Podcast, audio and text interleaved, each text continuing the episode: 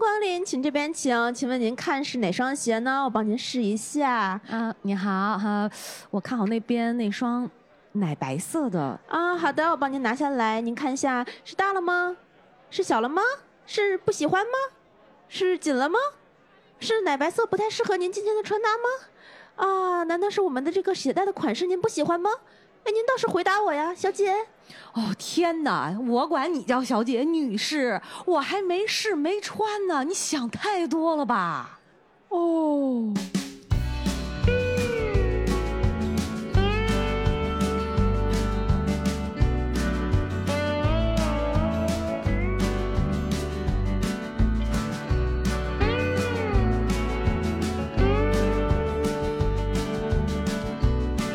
Hello，大家好，这里是《葵花宝典》。哎呀，我的天，我胡汉三又回来了！就哇塞，我是很久没有见到娃娃的小诗，我是很久没有见到小诗宝宝的娃娃。哎呀，大家可能每一周都在听我们的节目，但我们俩有一个月 快没见着了，一个月多了吧？有五周吗？一个月，一个月之前录的哈，对对对对对，就是因为过年嘛，所以你们听到的，直到截止到上一期，都是我们在过年之前赶录的，所以这一个月的时间，我们发生了很多的事情。对对，所以我们嗯，怎么讲？在我进门之后，我们俩就热切攀谈了两个半钟头，然后就是实在是没有办法先专心录节目。对，所以这两个半钟头的节目，如果你们愿意每人打赏一百元，我们可以就是倒回去重说。然后我在来的路上，就是那种掩藏不住的那种欢欣鼓舞啊，期盼期盼。然后我心里想的 O S 就是哇，我又要去见心理医生了，哎 我又要健康了，我又要生龙活虎了。他来了，他来了，他带着小云走来了。哎呀，太可怕了。然后我们俩，我进门之后，我们俩就大大的拥抱了一下，就特别想念，就觉得除了我们两个人是好人，其他都不是。然后我们俩一边拥抱一边默默的跟对方说了异口同声一句话：“年终于过完了。”虽然我们这期节目播出来的时候应该是三月三号的那一周，但是我们现在录的时候，呃，春节刚刚过去，我们刚刚过完了十五，算是终于把这个年过掉了。你知道我今天看特意看了一下日历，哦，是吗？就是三月三号那天啊，真的好吉利哦！哦，真的九九。八十一不是 什么呀？就 就说数九寒冬冷风吹哦，九九的第一天，然后是二月初一哦，也就是说我们其实刚出正月，就这一期，所以我觉得就刚好合适合适很合适，你知道吗？然后我觉得嗯，没出正月都算都叫年嘛。所以刚好就是过完年，你看，你看咱俩播的这期，咱俩也过完了，就总结一下嘛，对吧？哇，每次我们的节目这个时间点就是卡的，让我真的是身心愉悦，你知道吗？真的是，就挑不出任何 bug。真的是，你说完这个，我突然想到了一首歌谣，叫做《九九加一九，更牛遍地走》。对对对，突然觉得我们要开始播种了，嗯，我更牛。对对对，然后妇女们的心思又要开始活络起来了。春天来了，又到了交配的季节，又到了女生节、三八妇女节、植树节、三幺五维权日，就觉得前面买的后面马上就要退了。不过哎，妇女节我也不过，女生节我更没资格过了。我们都是过六一儿童节的。这 这脸这么大，我就怪不得过年吃胖了。真的是。哎，说到吃胖，我就不知道大家都过年过得怎么样，吃胖了没有哈？是不是这个可能开工了这半个月已经饿瘦了？呃，我算是开工特别晚的，我因为是真真正正的在家里过完十五回来的。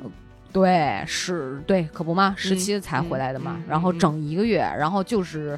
淄博、青岛这两地待，其中在淄呃青岛待的时间算是最长的，然后中间还去了一趟威海，待了两天，就因为我婆婆那边也有买的房子嘛，去看了一下，看了一下，然后我们回来回来的，对，嗯，我就是正常的，就是在北京留守过年的一个 留守儿童，也没有什么特别，就是去拜访了谁，拜访了谁，但是，嗯，今天我们这一期主题先跟大家就是悄无声的透露一下哈。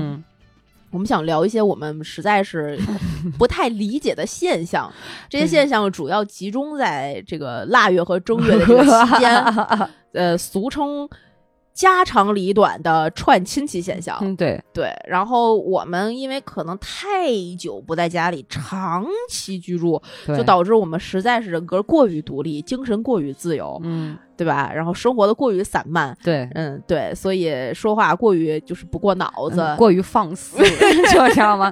但是我们太快乐了，对我们可能就过于快乐，嗯，对，对，就回家是实在吃不了，就这后面掩藏的这些苦，然后看着他们吃苦，我们就觉得糖就在你边上，你为什么要吃苦呢？嗯，我们今天就聊一聊这些。算是家长里短里面，我们已经无法看懂的家长那一辈儿的一些行为。对，其实这个没有什么对错好坏之分，只是说每个人选择这个怎么去处理的这个方式，然后包括心态，包括看待这个事情的角度不同，是的，对吧？对，你知道我过年期间哈，就是我时常被我爸说的一句话，什么呀？就是说你还没到我们这个年纪啊，你不懂。啊，或者是啊，你没有我们这样的这种关系，对你不懂啊。所以你知道，我爸其实类似诸如此类，就这种话嘛。嗯，我就会，他是或者还有人，你没到我们这个份儿上。嗯，比如说你，或者是你没有孩子，就都总能套上嘛，就是一个固定的句式。嗯，你不懂。对对对。所以我就因为。咱就没有什么事实，没有一个特别坚定的这种内心经历过这种事情的感受，我就没有办法反驳他。所以我爸每次说完这话，我就默不作声。我说：“哦，好吧，就是这样的。”你开心就好。对对对，就转身离开。但我确实就是我先说我的哈，就在过年期间，我确实会对，就是我感觉是，嗯，长大之后，或者说因为嫁人这几年吧，嗯。回去陪他们，包括去年一年，这个成长比较快，我是真的是认认真真的冷眼旁观了一次，不不不，冷眼旁观了一次，对。然后当然，我爸我妈也有征求我的意见，可是仅仅是意见，啊，不一定采纳。对啊，呃，就比如说，嗯，他们，我爸我妈，尤其是我妈妈，嗯，就会因为说去谁走亲串友。就是他有兄弟姐妹嘛，对，就是会，就为了这种去不去谁家，嗯，呃，拎多少东西去谁家，嗯，什么时间去谁家，这个事情而感到苦恼。我跟你说，exactly，是吗？你家也这样吗？一模一样。我妈，我我妈还好，我爸会因为这件事情跟我通三十分钟左右的电话，哈，就来征求你的意见，帮让你帮他分析，也不是。也不用我分析，也不用我出意见，他其实最终也就还回到了往年一模一样的那个套路里面。他就是会把这件事情在今年的这个时间节点重新拿出来，重新思考一遍。我觉得核心的根源就是因为两个字：闲的。嗯，哎，但是他，你能觉得他真的是在这个问题里特别认真的思考吗？或者是这个这些事情会对他造成困扰和苦恼吗？我觉得会，嗯，我我我觉得是这样。我先说我们家是什么情况。嗯，我们家其实每年就我原来已经跟大家说过好多遍了。我们家每年过年的时候，其实没有太多的走亲访友的需求。对对，其实就是爷爷家、姑姑家就这样。嗯，然后大家呃串一串，而且非常多的时候都是在大年三十之前就已经拜访完了。然后你们是年前拜啊？哦，对对对，有有有，我们家也有。对对对对对对对对。然后呃，往年就是疫情之前，或者这么说，嗯呃，基本上呢，基本上呢，大约就是呃，比如说我姑姑来，我姑姑姑父就会拎着一点东西，比如说鸡蛋、牛奶。常规的这些，去看看我奶奶，嗯嗯嗯，然后把东西放下，可能有的时候说两句，有的时候就人家也就不进门了，把东西撂走，撂下就走了，嗯嗯嗯。然后我们会在大年二十八或者二十九，嗯，等我回天津了之后，然后我们家大概拎着什么水果，嗯，然后拎个什么也是鸡蛋牛奶这种，然 后去一趟我姑姑家。全国原来都一个样儿哈，对对对对。哎，那我想问问，就是会击鼓传花吗？就是会真的现去买吗？然后你听我说完啊，然后去我姑姑家把东西撂在那儿之后呢，我姑姑把别人送给她的巧克力给我一个，一模一样的。我从小到大，在我姑姑那儿就是一个每年过年去他们家收巧克力的孩子，嗯啊，一直到现在都是。嗯，所以今年呢，为什么这件事儿今年拿出来之后，我爸呃会尤其的比往年更多一丝顾虑和需要需要思考的内容呢？为什么？一个是我今年没回家哦哦哦，所以我没有办法给他这个时间节点，嗯让他决定哪天去或者是不去。嗯嗯，因为平时就比如说我说我大年二十七回去，嗯嗯可能二十八在家歇一天，嗯二十九我们就几个亲戚一串，嗯然后大年三十儿在家就过年了。嗯嗯你是有明确的安排的，嗯嗯但今年就没有了，这是时间上的。嗯，另外就是今年天津不是在过年之前那波赶上一波疫疫情吗？有还有点严重，有点严。重，所以以这也是你促使你决定不回去的原因。对对，对对对，怕你回不来又要隔离，很麻烦，很麻烦。嗯，然后那个就因为这个，我嗯爸给我打电话的时候就会说说，今年这个疫情，你说我还去姑姑那儿吗？他们今年也不一定会不会来，他要没来，我直接就去好吗？他们会不会特别在意这个疫情嗯来回串亲戚，所以没来？结果我们还去了，反而给人家添麻烦呢。嗯嗯嗯，但是如果我们什么也不准备，然后他们后来在年根儿底下，或者后来又来了，我们什么时间去呢？啊，带不带东西呢？哎，我崩溃了，一个唐僧啊，简直你爸受不了了。就是这样的，呃这个是我姑姑嗯是去不去的问题。嗯然后说我爷爷那边，嗯我有个叔爷爷，每年会去拜访一下，嗯然后人家也每年可能会跟我奶奶这边儿这个通个气儿，打个电话也好啊，或者是送个东西也好。嗯今年好像是来了，然后嗯拜访了，给我奶奶应该是拎了，也是这鸡鸭鱼肉什么嗯蛋蛋蛋奶糖之类的啊。哎呀，这击鼓没完没了的击鼓传花啊！然后放下之后就就人家走了，然后嗯我爸就会问我说：“今年去爷爷那儿买什么呢？”嗯这个疫情了，我看这个网上说火龙果也不能吃，草莓也不能吃，呃，那个车厘子又太贵了，香蕉我昨天看了没有特别好的，你说我买什么呢？嗯然后我说呀，这个你呀就看那礼盒装的哪个还行，长得差不多的，价格又在你的预算之内，你随便拎一个去就行。嗯我爸说，那我要买个猕猴桃，人家不爱吃怎么办？我说你想那么多干嘛？对，想那么多有用吗？嗯最后还不就是一把香蕉，一盒 什么这个这个火龙果也好，车厘子也好，然后什么都就常规的不常规的常规不犯错的水果，再加上一箱特仑苏就去了。嗯对。然后去了之后，人家哎呀，怎么又带这么多东西？哎呀，不用不用啊，然后对吧？就是，唉，所以我，但是你知道，我我是觉得，就是你爸这个纠结的和和打电话征求你意见这个嗯问题哈，嗯，就我还能听得懂，我真的能听得懂。哦，你们家已经到听不懂了是吗？对，你知道我真的是回家，我我不是后来给你发微信嘛，对我说我就曾经跟你还记得不？我用了一个词儿，我说我真的有点听不懂，啊，对对对对对对吧？对，我就感觉就是我的脑脑力脑回路我转不过弯儿来了，我已经没有办法呃抓到我我爸爸那边其实还好。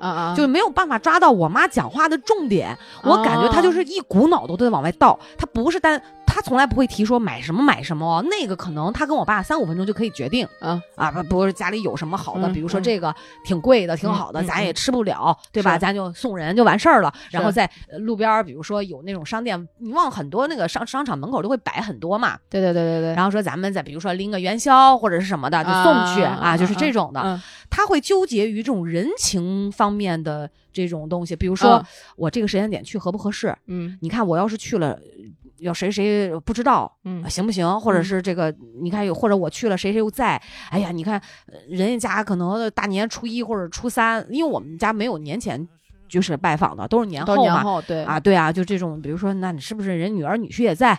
啊，合不合适？咱是不是坐一会儿就走？他就要把整个这个过程，这个去的这个过程细节要想明白。然后比如说，哎呀，那我是我们是不是就不要在那儿吃饭了啊？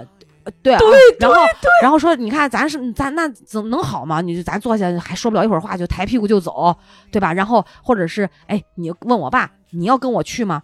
要不你要不想去你就别去了。然后他就操心这么多，对对对。然后其实我爸什么也没说，就是我爸就觉得我爸我爸呢，就是他又没说去，也没说不去，他也不会去反对，他会听我妈说完，然后呢，他就给予我妈一点。建议和所谓的这种帮助，嗯，但由于我爸的表达方式，嗯，并不是令人那么的身心愉悦，你知道吗？就是恨不得他哪怕他你明知道其实他说的这个话是为你好，对，但你就是接受不了，也不是接受不了，你就感觉他拿着一把刀，噗噗噗，就一直在，就是怎么怎么这么难受。然后我妈就会，我妈就会，你知道，女人是那种很情绪的嘛，啊，对对对，她就会觉得说，就是。我们家的事儿要你管，然后就吵起来啊！对对，然后我爸说：“那以后我再也不管了。”然后我就听不懂，就是问题的重点在哪里？就是我们怎么了？为什么也不？笑死我了！对，就是感觉是没有矛盾，在找矛盾，然后干仗，然后也不是外部矛盾，也不是内部矛盾，他就能两个人就非常神奇的转成内部矛盾在打，然后就真的我，你知道吗？我真的听不明白。我跟你说啊。就是闲的，这就是闲的。然后我妈吧还会这种一脸那种苦大仇深，然后有的时候就是私下嘛，有时候我爸不是就会出去溜达或者买彩票，他就跟我说：“他说你看你爸这个人，就是你知道吗？老人就是有这个毛病，对，就是当着孩子的面吧就开始撒娇，那种依赖就有了。对，就我爸会跟我说：你妈这这这这哪哪儿不对不对不对对对对对。然后我妈就跟撒跟我说：哪哪不对？我想说，我又不是就是。怎么了？他就是抒发一下，对对对，就纯发泄。当我走了那天，我跟我妈打了个电话，我说怎么样？因为我比较担心嘛，我想说别我走了，两个人就是真的啊，不会，他们会如胶似漆。哦，对，非常好。我我妈跟我说了一句话，说嗯，我也不知道怎么了，就是你在家的时候吧，我就感觉我底气特足。我就我我就我说哦，所以你觉得是因为我给你撑腰，所以你敢去那样说的是吗？妈说嗯对，然后我就觉得那个时候他怎么那么讨厌，好烦。然后你一走吧，我就觉得嗯，他好像没那么讨厌。两个人就好的嘞，真的是莫名其妙啊！哎呀，笑死我了，真的真的就是。太形象了，所以一模一样。对，所以我不知道是不是我们就是像八零后、九零后的父母，尤其是像是五六十年代，是就五六十年代再往前哈，父母是不是都会这样？就或者说是大部分都会有这种，不一定全有啊。我觉得会。会吧，然后你知道，就我其实特别困扰的就是所谓他们这个走亲串友，因为我爸那边像我姑姑还有两个姑姑嘛，然后三个姑姑，因为有一个姑姑是在外，大姑姑是在外地，然后剩下的两个姑姑就很随和，就是。无所谓，你们来不来？因为现在视频、微信都很方便，对，呃，包括发红包啊，微信我们有一个亲友群，就都哇很热闹。然后呢，后来是我决定起说，我想去看看我两个姑姑，因为嗯，去年我妈生病的时候，他们也很担心啊，是，然后也给予了很大的这种帮助嘛。是，我就觉得作为一个侄女，我又常年不回来，所以我特别想去看看他们。对，让我爸都没有提议，往年都是我爸可能主张说走，咱初几初几去。后来嘛，我就跑。到我三姑家去，然后帮他做饭。他说：“呀，孩子真是长大了。”因为好像我是不知道为什么这一年的厨艺经过去年一练习，就是猛长，你知道吗？培训的。对，然后我就想说必须展示一下。他又我三姑又小小个儿，嗯。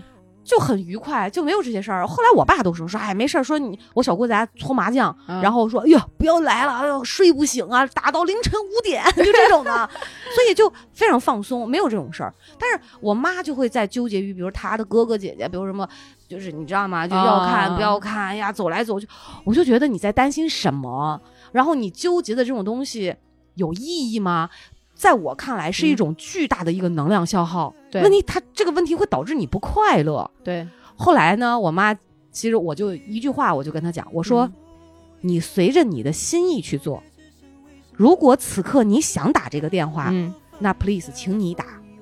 你不要去想一些什么后果。我跟我说，我可以跟你保证，不会有任何你担心的那些不良的后果啊。对对对，因为。”事情不像你想象的这么严重，没有那么复杂，没有那么复杂。你简单，你投射出去东西反馈给你就是很简单。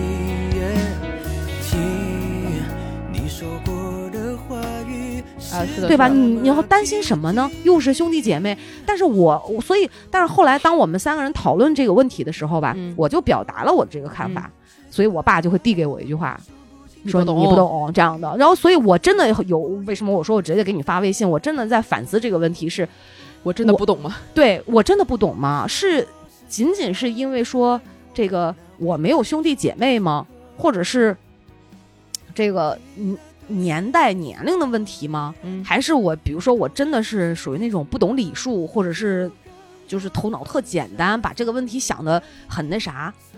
我真的，所以我说我这个特想跟你录一期节目。后来我妈，你知道她还算听我的嘛，嗯她就打了那个电话，效果出奇的好。然后我觉得她从这些电话和兄弟姐妹之间这个呃走走亲访友当中哈，啊，得到了曾经内心匮乏这种这种情感上这种爱上一个巨大的一个满足，我觉得对对他的这个心情啊，心态是有一个非常大的帮助。嗯所以后来我跟他打电话的时候，我说妈妈，我说你要把问题想得更更进一步，就是你要更加理智的去看待你自己。嗯，虽然我说我说这话你不一定理解得了。因为毕竟智商有限，如果你要是真的很高 智商，或者是很有节目里面就这样说你妈，你不是，我只是真的陈述一妈个事实。你 看我妈不听，就是我就是，如果他真的很有智慧，或者自己的这个人生观非常的这个成体系哈，啊她她不会因为这种事情困扰，哎，我不会吗？我不是我武断了是吗？又我觉得啊，在在我这儿，这我是这么看待这个问题的。啊我有一个全新的，为什么我刚才说是闲的，你知道吗？哦，我对，为什么你是一直会对我爸粗暴的认为是闲的呢？我爸是我爸是一个什么样的人啊？他原来他年轻的时候是一个，呃，怎怎么讲？他本身不是一个特别热爱社交或者是走亲访友嗯这样嗯的人热络的人，就跟咱们有点像。但是他又在某种程度和某某一个特定的圈子里面是可以得到自己的一小撮朋友的。就也比较混的比较如鱼得水，呃，对，还行。嗯嗯就这种，所以就是正常的普通人，且稍微偏有点儿不愿意主动社交的那样的一种正常普通人。所以呃，等到他退休之后，他就没有那个工作上的所有需要去思考的事情了。嗯嗯哦，他现在所有每天在给我打电话的时候，我们俩晚上有的时候我在下班路上，嗯骑自行车会跟他通电话，然后随便聊一聊，嗯就聊，哎呀，今天晚今儿晚上你吃了什么呀？你干嘛呢？看什么电视剧呢？就类似于这样的家长里短的话。明白啊，我也是，我也会聊这些，对然后我爸就会说：“哎呀，烦死了。”最近真的是每天都要做饭，都要想吃什么，我真的是不知道明天要吃什么呀！我每天真的太忙了，我得早上先去买菜，然后做饭，然后睡还得睡个午觉，然后我这个真的这个对我真的我熟了，我我排的日程真的太满，我下午还得去你奶奶那儿，然后还得遛狗，然后回来之后啊，我还得。吃晚饭，吃完晚饭还得喝酒，哎呀，我太忙了，我真的每天都要想吃什么，我 真的不知道吃什么，我烦死了。我天啊，熟悉吗？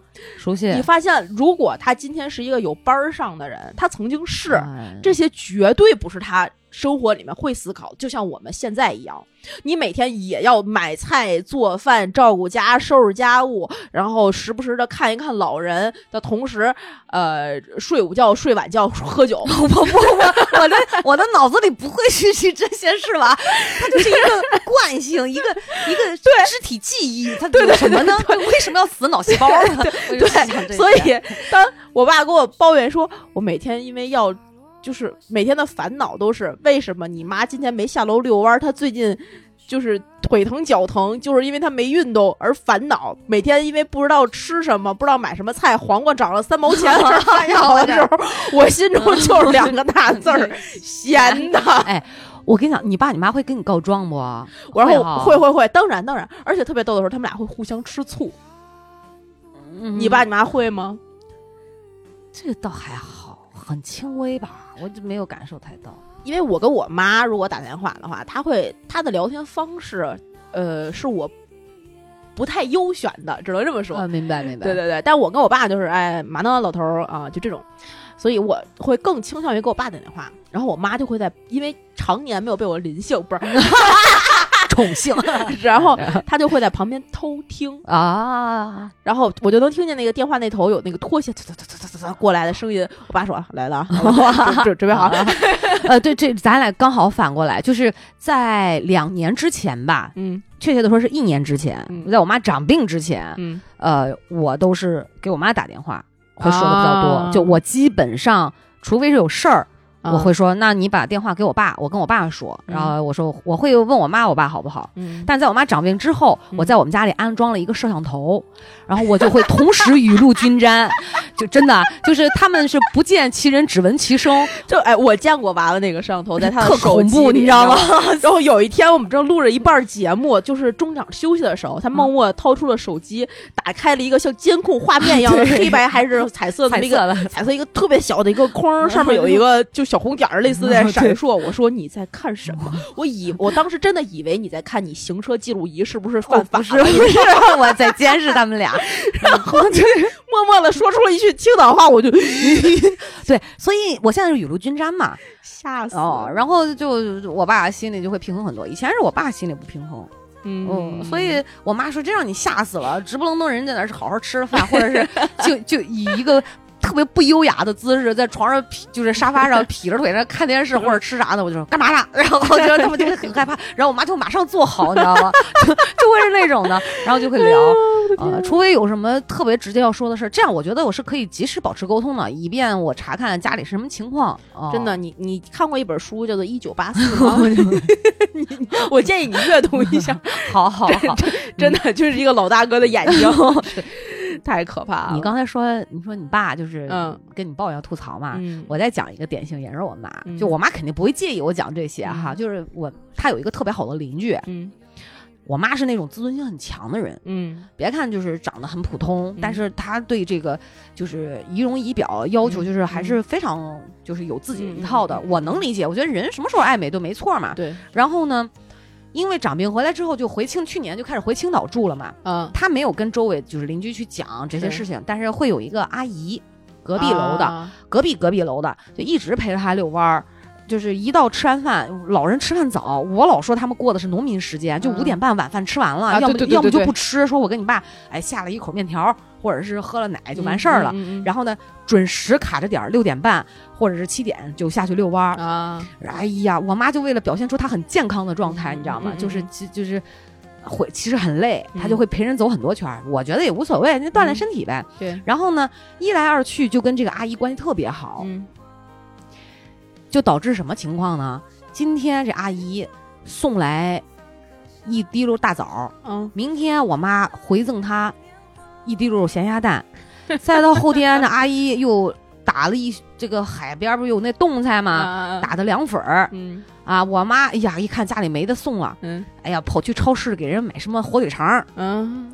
哎呀，什么王各庄大馒头，就这种的，嗯。给人回过去，嗯搞得就一开始还行，嗯，搞的次数多了，我妈就有点烦了好累，啊。对，然后我妈就说：“哎呀，好累，然后我就是说我真的不想就是。”送来送去就是就嗯就是你知道就是仨瓜俩枣就跟以前那种住平房那种对对对对对对对，今天你给我碗饺子，明天我包包子，我给你匀两个，全是这种嘛。我说是这样的，他吧，然后我妈就开始矛盾了，你知道吗？嗯她就开始那种，她说我我就不想来回，就是跟她说你别送了，你别送了。她说哎呀，她就老送老送。对。我妈我妈那个阿姨会有卖纸壳的需求，啊，就非常的过日子和节节节省。节省，嗯。然后呢，我妈就会帮着她一边遛弯一边捡纸壳，所以这个阿姨卖点钱嘛，就她哎她为了就是他们这种，呃，表达友爱，嗯。就是通过这种方式。对，然后哎呀，阿姨送过来，我妈说，哎呀，你看你又送什么？她说不用啊，不用啊，就这种啊。然后等我回去吧，我妈就、就会感觉到这个事儿其实她有压力了，对太频繁了。对，他就说我真的不想弄，他说哎呀，但是又没办法。我说是这样的，你想让他不送哈，你就这样，你就别回了，你别回了。他最多再给你送两到三次垃圾，你她不回绝对不会她就不会再给你再送了，对，对吧？然后冤冤相报何时了啊？对，然后还有呢，有的时候我妈就不想下去遛弯儿，嗯她是一个什么样的人？就是我妈，我觉得她是过度的去考虑别人的感受和需求。是，就是你不想遛，你就可以说我今天就是我不想下去了，嗯你遛吧，嗯就完事儿，对吧？对，他硬，我我跟你讲，他们就是就怕好像让人家难堪，呃嗯就是你说这个话也不会难堪，他就一定要编一个理由，编一个合理且恰当的理由回绝掉他不下去遛弯儿这件事儿。嗯，然而，以他的脑力，他又编不出来，他就会，他就会，他就会坐在那儿问我爸：“我编个啥好呢？”就是太难受了，就是真的 太搞笑了，真的，我就觉得，我说那你就直接跟他说，我今天不想溜了，不就行？我太累了，我对吧？嗯，他这样不好吧？我啊，就是为什么？然后，所以你知道，他就硬要编那个理由。然后每次哈，就是之前我记得我爸好像也办过一次这样的事儿，就属于那种典型的搬起石头砸自己的脚，你知道吗？就我跟你讲，特别搞笑，就是他，比如我爸之前不是做那个那个。嗯 扁桃体的手术嘛，嗯嗯他悬雍垂呃肥大，他就老是呼吸睡睡眠呼吸暂停，嗯他就都切。当时其实这就是一个小手术，对，哪儿都能切，就是只要是三甲医院，你就嗯你说二甲他有条件他也能切，因为对吧？然后，但是大夫不是这样，大夫这就会吓唬你，嗯，有有的啊，对对对，而且说的很严重。我呢，你想咱我经历过那么，我根本不会在乎 大夫跟我说什么，而且大夫一定会把最坏的结果告诉你，嗯，对吧？对，我后来就跟我我去的第一家医院，我就跟我爸说，我说就在这儿约，我说几月几月，我说我回来陪你做手术，嗯你不要有太大的担心和顾虑。嗯好，然后呢，我爸说哦行，我说疼是肯定会疼，你去哪儿做他都得疼，对对对对对，行了吧？哎，结果我刚走三天，我爸就给我打电话说，呃，这个你姐说换一个医院，怎么能去那家医院？就得换一个别的医院。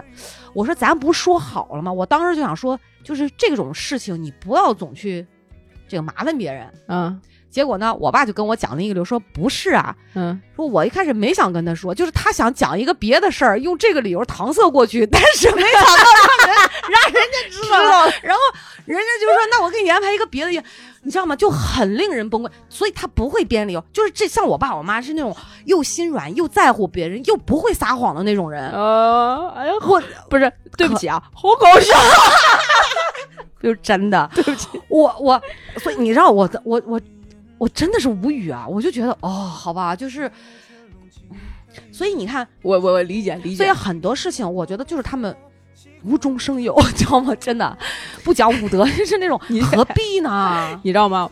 我我们家我爸爸这边不是上海人吗？啊，对，然后我从小就听了很多我非常耳熟能详的名字，就是我上海那波亲戚大概都叫什么叫什么叫什么，那然后是没见过，呃，有的见过，有的没见过吧。嗯嗯嗯就是他们如果来天津给我奶奶就是拜访啊、吃饭啊这种。我有的能见过，有的可能就没见过，而且我对不上，因为嗯它不是走动特别频繁的那种，毕竟是当时交通费也没那么发达。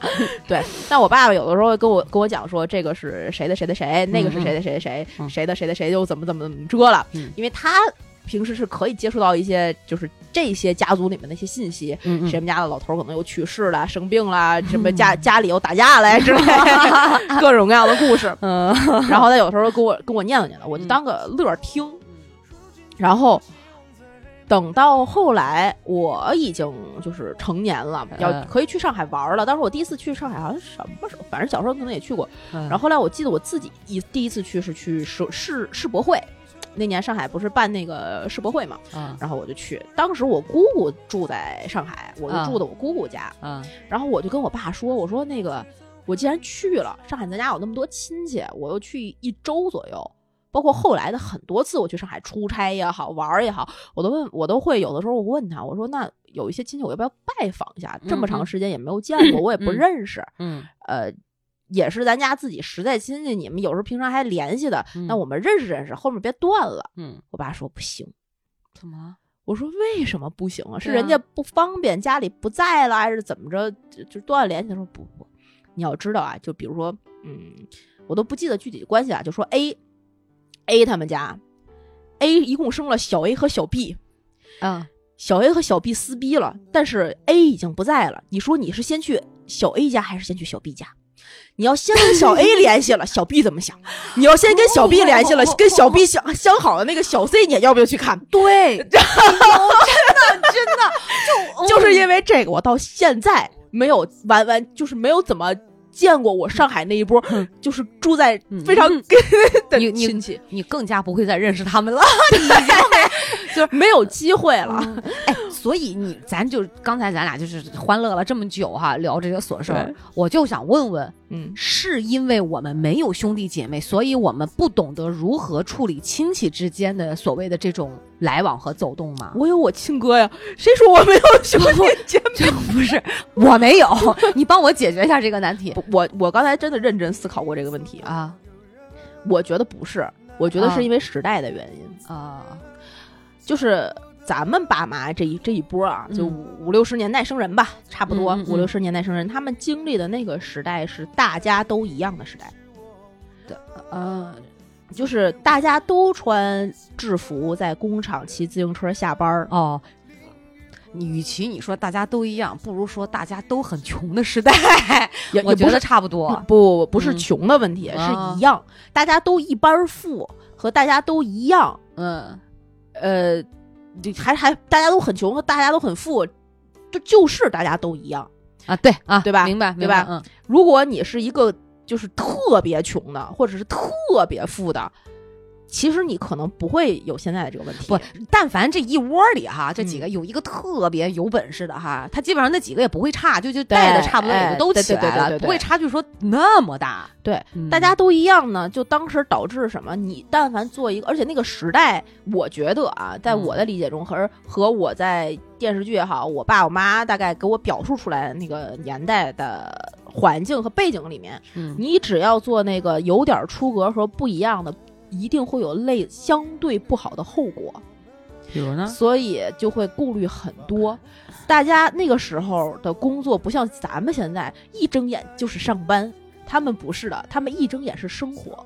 啊，他们睁眼之后去工厂，可能做的就是一个非常简单的工作。像我妈当时在手表厂，最开始在手表厂，她就是一个质检工，嗯，她的质检工的在那个工位上面，就是负责挑路过自己门口的这个零件儿是 OK 的还是不 OK 的，嗯，就是干这一件事儿。很机械。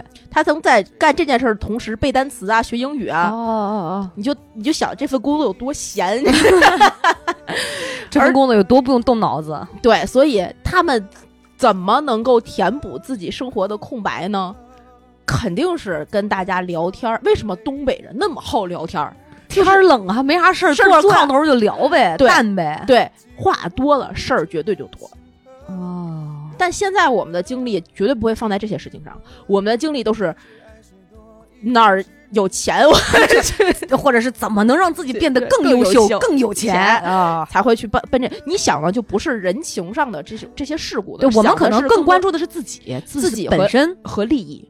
但那个年代，因为大家的利益都家大家都一样，嗯，差不多，嗯，所以粮票都是发的。啊你想对对对对对，对所以他们在成长的这个过程中，我觉得他们更关注的是谁跟谁更好，因为一样是一个生活的标准。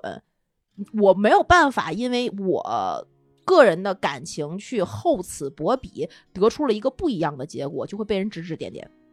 而他们又我，你发现没？他们特别害怕非议，特别害怕别人说自己不好，特别怕别人的指指点点，就非常在意外界的声音。对，就是这一波人，我觉得大概都有这个通病，除非你们家特别牛逼，或者是就是已经特别差了，才可能有不一样的结果。嗯，我我觉得是啊，但说的有道理中间这这一代大多数是那种，呃，大家怎么样，我们就随大溜儿来。所以很多时候，我爸我妈，包括我们这一辈儿，为什么大家都觉得这个孩子，呃，从大学毕业了，你去考个公务员儿，为什么？稳定啊，铁饭碗啊，哦哦哦哦哦稳定代表着这一辈子不出格儿，哦哦，这辈子不出格代表着就是有饭吃。就大家你就稳稳，就是没有意外。嗯，而对他们来讲，这个意外和可能性是威胁生活的。那个时候你来一个意外，就是如果我们回到那个年代去生活，我我去畅想我在那个年代生活的话，如果是一个生活中无法去想象到的意外，绝对不可能是个好事儿。所以就这种非议啊，或者是这种指指点点呀、在这个工厂里面，你你你没有办法轻易的逃离这个环境。我你说的这个，我说到现在，我确实是能感感受到了，我大概明白你说的这个八成的这个事儿啊。就想想，比如说我们现在觉得在这个工作，像我原来那单位，我就觉得这老板太傻逼了。我们还可以录节目骂他傻逼，我就辞职就走了。但当时咱们爸妈是绝对不可能的。对，你觉得这个老板，你都很难觉得自己的顶头上司傻逼，你会觉得他不公平。为什么分了他房子没分我？对对吧？对，是是是，一般是这种顾虑。对，然后或或者是说，觉得嗯自己这个这个这个，比如说你去贿赂了人家，或者怎么样的，被别人知道了怎么办？嗯，都是这类类似的担心。现在我们都想，操，这钱怎么他妈的送不出去？也在回忆里苟且存活。你是我患得患失还得不到的人，肆无忌惮又伤我几分。我不想再说，请不要再说，给我留一点自尊。你是我义无反顾曾深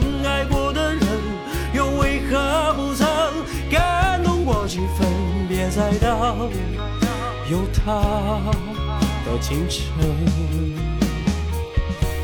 谁这么讲往我这儿说可以，我给他送出去，我属貔貅的，直进不出，你知道吗？所以，我们现在这个这个时代信息发展也好，时代发展也好，咱们已经很习惯去表达自我了，表达我我喜欢不喜欢。对他们好像不会太去表达自己的喜欢。对，他们在最愿意表达自我的那个十几岁、二十几岁的时候，被压抑了，被压制了。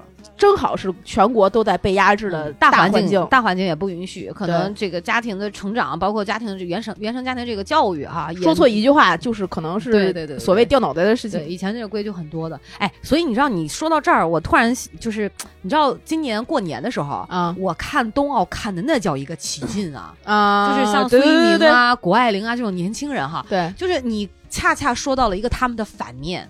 就是你知道吗？嗯，就是因为像现在我们现在这种呃零零后的小孩儿，嗯，因为被我们可能现在八零九零后的父母哈鼓励着，所以或者更高知的，你像谷爱凌的妈妈特别优秀，是，然后被在这种环境下成长和教育，她被激发出更多的这种可能性，对，是个人的满足。你看谷爱凌经常讲的话就是，我要实现自己，我要向世界展示给展示。我能行，但是我前提是我喜欢，我特别喜欢这个项目，所以你会觉得哇，他他整个生命是特别绽放的，是非常有对我有特别有吸引力和那种呃鼓舞感，所以我觉得他作为这个青年的这种代表哈，就包括甭管说对中国还是对世界，我觉得都是非常到位，他符合这个时代。所以你现在讲说在那个时代，我觉得确实是时代的问题。我觉得很对，很大原因是这个问题导致了现在。但是这个呢，给了他们一个好处，啥？我觉得现在啊，就这帮家长已经到了养老退休的年纪了之后，就是因为他们会有这些顾虑，使得他们每天还有点事儿琢磨。这个人一旦没有事儿琢磨了，是很可怕的。啊，就当我们这一代，假如说咱俩老了，我们可能当时因为。年轻时候想的都是我要玩什么，我要去哪儿，我要干点啥。嗯，但老了之后，我要玩什么，我要去哪儿干点啥，那个选择可能原来咱们年轻的时候一百万种，到最后可能只有十几种你能干的时候，你会觉得很失落。啊，我们能够想的就是这些了，而我们身边的朋友，呃，没有那些家长里短的事情了。大家的关系越走越远的时候，你要再去结识一个新朋友。你别说老了，我现在继续认识一个新朋友，我都觉得很难。就是工作关系、同事关系，可能就是一个微信的点赞之交。你开不开放朋友圈的权限，你都要想一下。好，那你说到这儿，我问你一个问题哈，呃，你说结交新朋友很难，其问题是，你有结交新朋友的强烈的意愿吗？就是因为没有，所以 更难。对呀，就是问题就在这儿啊。所以我们现在你没觉得，嗯，每个人都在越来越把自己活成一个小岛。嗯，空巢青年的问题也越来越严重。不管是空巢老，我觉得现在空巢老人是因为巢是空的，嗯。大家在那儿，但是他们心可不是空的，他们的情感连接还是非常那啥的。对对对，嗯。我爸现在有什么小学同学群、初中同学群，什么小学同学小群，然后就是各种各各种莫名其妙的群，你要是就就跟咱们当时在宿舍似的，六个人对六个人有八个群，有谁没有谁我跟你讲，的。我我婆婆和我公公当兵嘛，他们嗯还有战友群，哦，老老王他们，哇塞，就是老王现在他们家那个大院儿里的那种关系都还有跟了啊。对，跟邻居家旁边那个好像张叔还是谁吧，反正吃了饭了，大家会会互送互送一碗今天晚上做的饭，我当时都惊呆了，你知道吗？我就觉得我小时候都没有经历过邻居家给我送饭嗯，的这种。场景了，已经很少很少见了。到现在的这个环境下，还能有吃到隔壁家做的一碗肉这种场景，实在是太太太 罕见了。你知道你们家隔壁住的谁吗？啊，哪哪儿啊？没见没见过。你我我爸我妈知道，我不知道。你现在家住的那隔壁是谁？你那是老吴，呃不认识，就是呃打过照面儿，因为出去上电梯、下电梯什么的，啊啊啊啊啊呃没打过招呼，呃对吧？但是我知道我们家楼下住的谁，因为跟他干过仗，就是就是你知道，真的就是嗯，但是哎，说到这儿，我觉得我们家老吴确实这如果是按照所谓这个好的方面哈，嗯我觉得他做的比我好。啊，是吗？因为本身我是没有这样的意愿的，而且我好像呃我不知道，因为我总是会，如果是什么事情，我会考虑那个本质的问题嗯啊、我会觉得说，那就算是终其一生，那也是我要为我自己的生命负啊，责嘛，对对对对对，对吧？我就是，除非我能自给自足，是但是他呢，在这方面，他他其实内心也很强大，是但是他在这些方面呢，他是我我觉得显得比我有人味儿。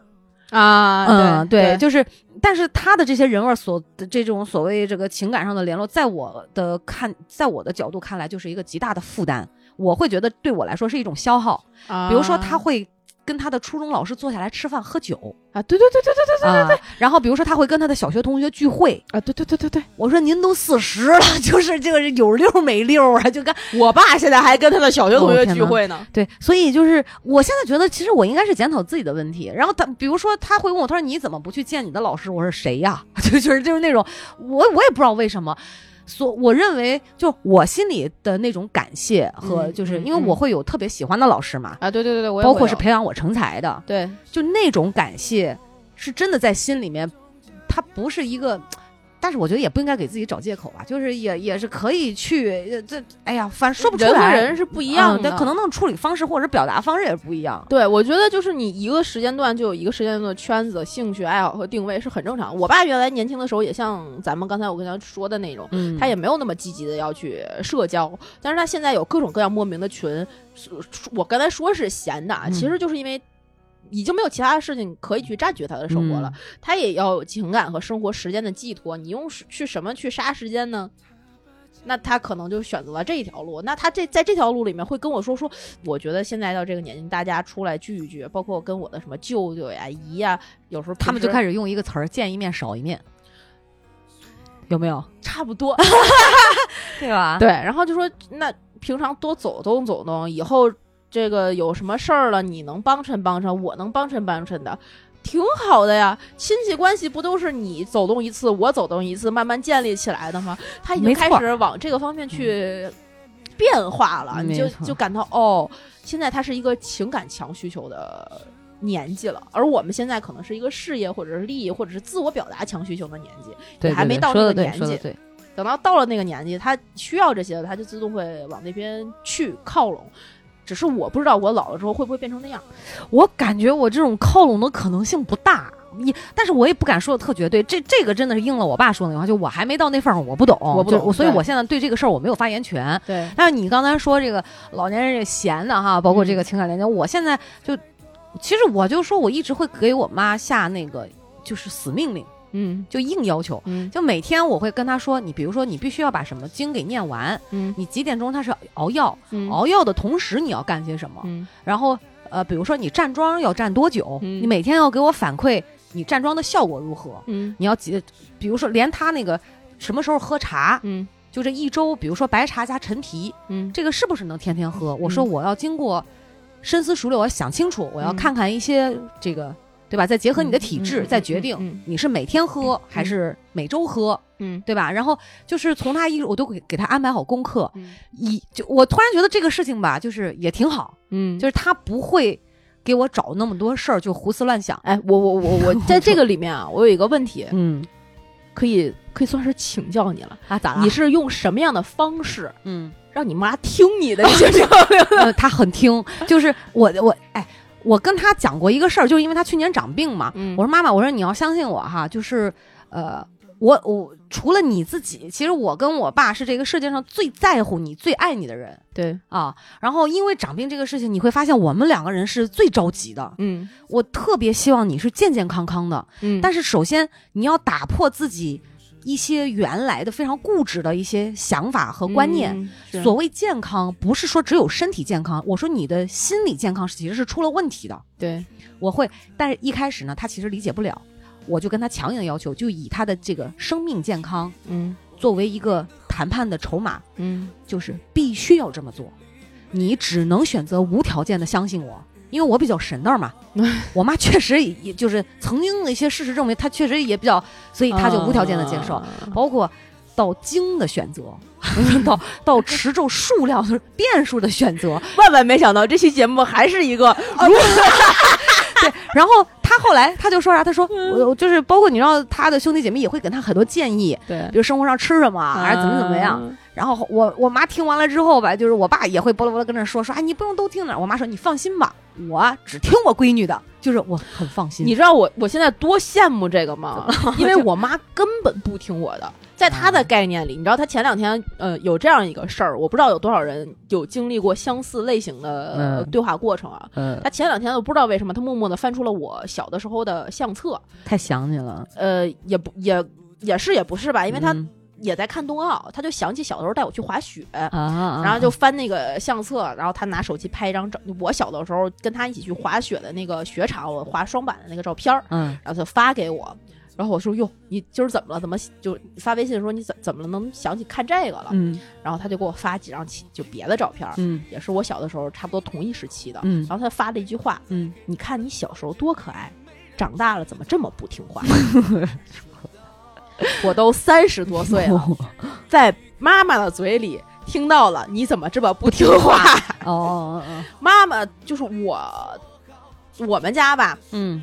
我至于我妈，在她的心里永远是一个需要，呃，怎么讲，就是有这个母女关系这个上下地位的一个孩子。啊，明白明白明白，对，我觉得很多家庭的家长应该是这样的心理状态，没有一个巨大的事情去扭转他把自己的定位变成了我可能现在要去依赖你，你可能嗯才是需要给我输出这些观点和意见的这个身份的时候，他他不会做这个角色的转变，而这个角色的转变很难，至少在我这儿很难。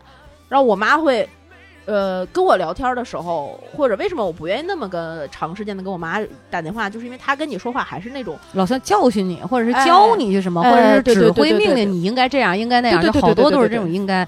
对啊但但是我我这方面确实可能我是比较幸运的那一个。嗯从我结婚开始吧，确切的说不是我结婚，是我的性格和我的叛逆程度嗯就决定了我从小就不是一个听话的孩子。嗯我是拒绝被控制的那个，尤其对我爸的冲撞，其实小时候是比较厉害的。就包括他说：“哎呀，你应该上哪个哪个高中”，我就不嗯啊，他就不三天不跟我讲，不讲就不讲。嗯我是急于要脱离，就是我很想去外面的世界，就是自己闯荡。嗯包括你知道，到结婚之后，再到我爸我妈，就是身体啊这这些事情，他们就嗯会发现、哦，我的女儿原来是可以去做判断、做决定，就是所以他们俩现在其实特别依赖我。你知道，我过年回家，嗯就连那个洗手盆儿，嗯它不是有那个防水胶吗？对原来装修的时候呢，有有三年了吧，嗯那个防水胶就有点发霉发黑了。嗯那我爸就跟我提出了这个需求，这个诉求要要换掉要换掉，然后嗯我就连把这个铲了再铲了，然后重新抹一遍一遍，就做的非常好。然后包括弄快递什么的，我就发现其实我爸干不动了。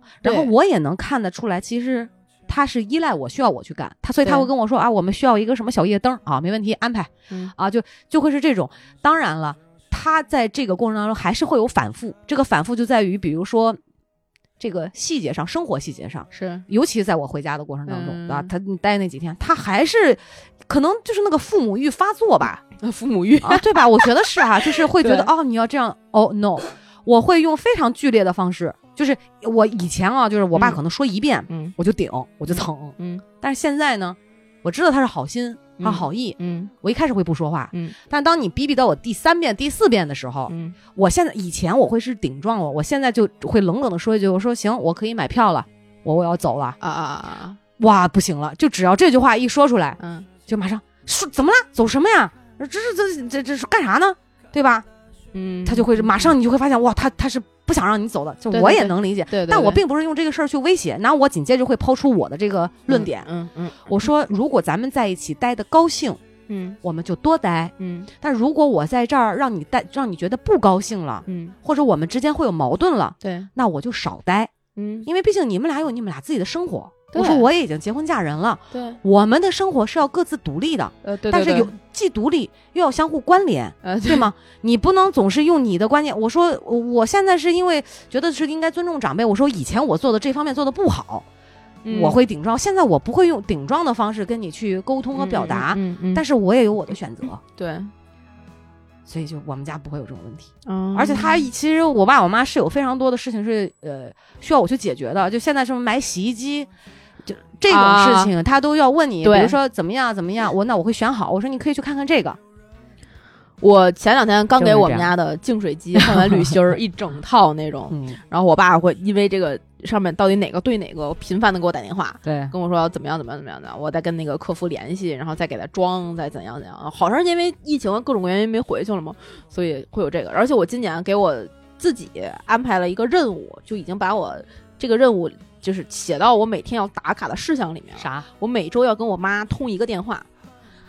有进步，棒棒，我觉得啊，这个很多时候可能也是我自己处理问题的。我去不理解他们的很多事情的时候，他也没有渠道去理解我想要什么。啊，对，我们有时候打电话的时候，就像你刚才说的，说那个我买票走，我就跟我妈说，你要再这么说，我们就挂了。嗯然后，但后来就没有后续了，嗯，就我没有告诉他说我更希望一啊个什么样的方式去聊天儿。嗯嗯然后后来有的时候我就。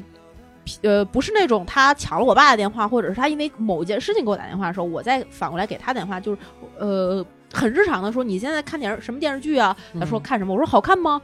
去引导他到一个你愿意的那个聊天的逻辑里面的嗯，时候，对对对，哎，你会觉得哎还行，嗯，那以后就多聊，试一下，等到他适应了呢，再改下一个。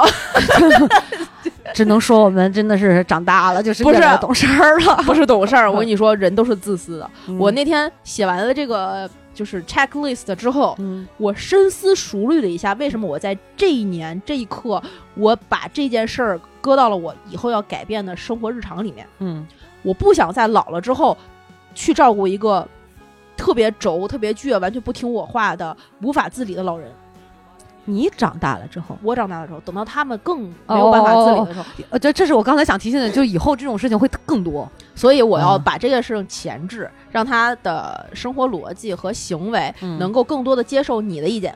嗯，对对对我觉得现在好多孩子跟爸妈之间可能都有一些就是代际之间的问题，有的很多，肯定会有的很多。但如果我们不面对这个问题，这个问题一定会追着你一直在跑的。嗯，对我们就只能回过身先去拥抱这个问题。嗯对，我觉得其实咱俩面对的这些还好吧，可能还好还好就是沟通上或者是一个所谓思想上，我们去互相适应。对但有的更多呢，因为是咱俩还我觉得算是比较独立的，对，那有一些可能不太独立，甚至在结婚之后都不太独立的，那这个哦就很难了。因为有的时候，比如说老人要帮你带孩子，对，对吧？那你说实话，有的时候你你这个享受了权利，你就得有相应的义务。那这个东西，有些老人呢，他呃能力比较强嗯啊，他这个个人素质可能也相对来讲比较高，他、嗯他的这个自我也是很强烈的，他也不会这么轻易的去接受，所以不到自己万不得已不行的时候，对，你也很难去去改变他，或者是去这个，所以每个人都不一样吧对每。每每家的情况都不一样。对当然我就说这个通过过年这些事儿哈，我真是 想到很多的不理解，对，就是只能说在这种这些不理解当中，呃尽量的去理解。啊，尽量的说，就就是就是我我我我没有办法听见我爸我妈跟我讲那么多碎碎叨叨的事儿哈，嗯我会假装站在那儿我在听，其实我根本听不懂，并并并不是说我这个耳朵听那个耳朵冒，呃对对对是我在我的这个呃价值体系里面逻辑里面，我就觉得啊，就是为什么这样？对，就是我我都开始在想这个我的为什么，但是最后我呢，啊我就会归了包齐，嗯给一个我的这个。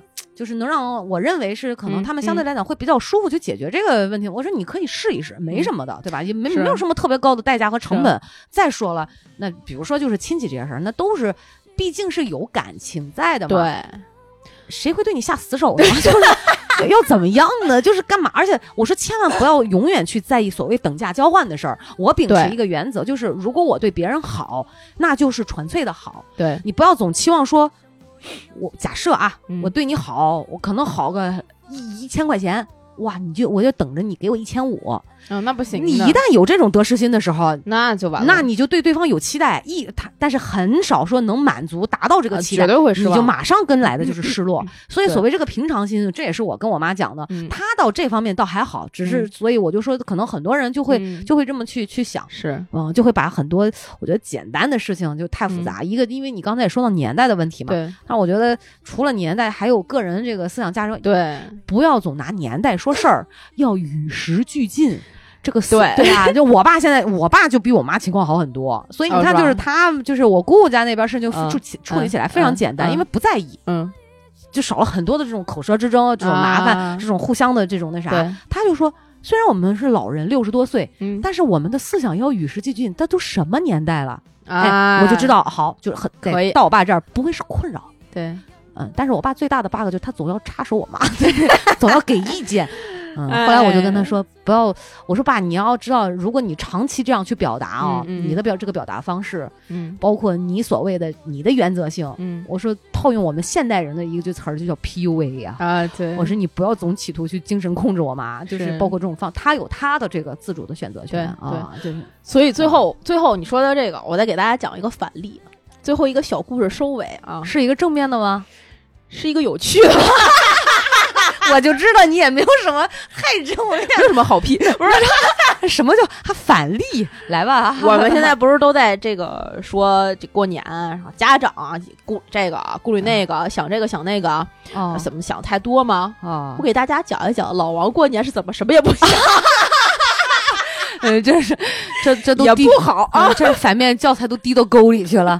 对。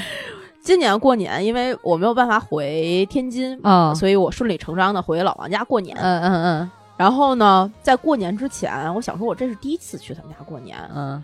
呃，也大年三十儿去。嗯嗯嗯。空着手去，肯定是势必不合适的。那当然了，这个基本的礼数我们还是要有的嘛。对。然后在这个。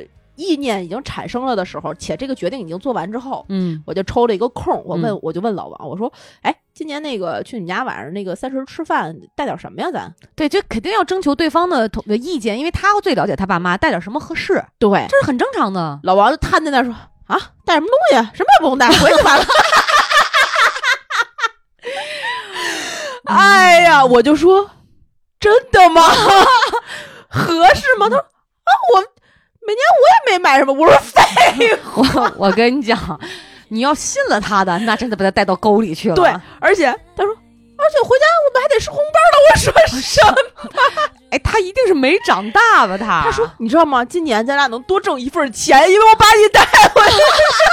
天哪！我当时我就说，这个三十七岁的两百斤的傻子。呃，同志们，同志们，这是一个极反面的教材，大家不能这样啊！对，但好在，嗯，他呀，就我说你啊，真的认真想一想，我给你几个选择，我们是带点水果，嗯，带点什么糕点，嗯，呃，带个菜，嗯，都都可以，嗯，那个或者带个酒，嗯，咱咱们你看你们家缺什么，或者哪什么合适？而且你第一次上门，礼多人不怪，这个对吧？对，没有人会真的怎怎么样的。对呀，然后他就。他说：“哦，行，知道了。”他就他就过两天，然后下他下楼抽烟去。嗯，抽完烟上来，哎，我刚才给我妈打一电话，她说带水果就行。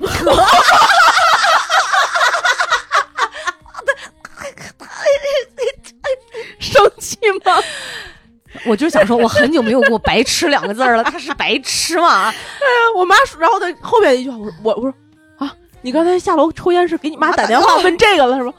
啊！你不说问我要带点什么吗？我妈说了，带四个苹果，五个 俩黄瓜，平平糊糊。我刚才就是录节目之前，我听说这东西原模原样带回来了，是吗？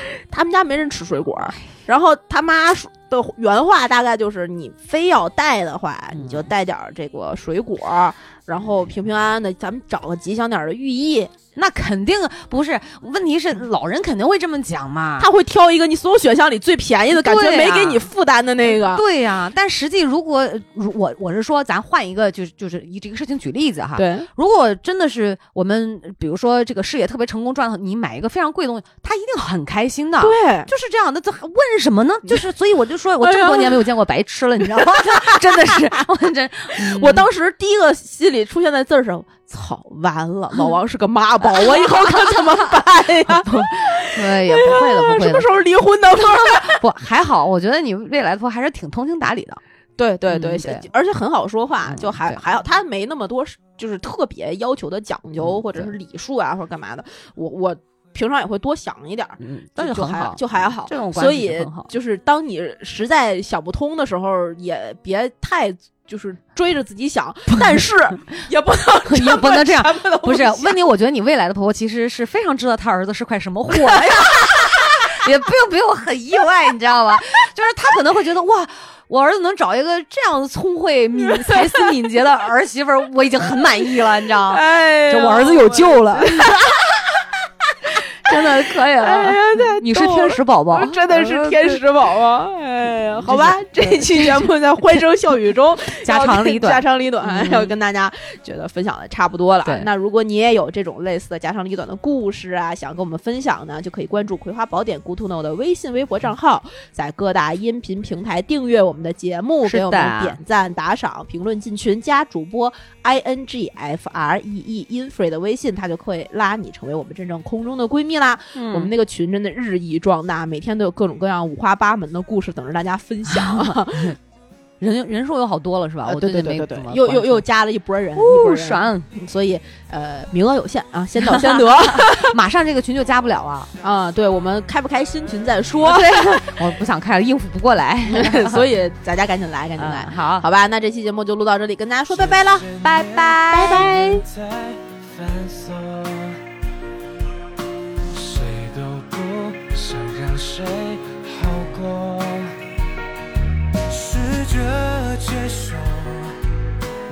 狂。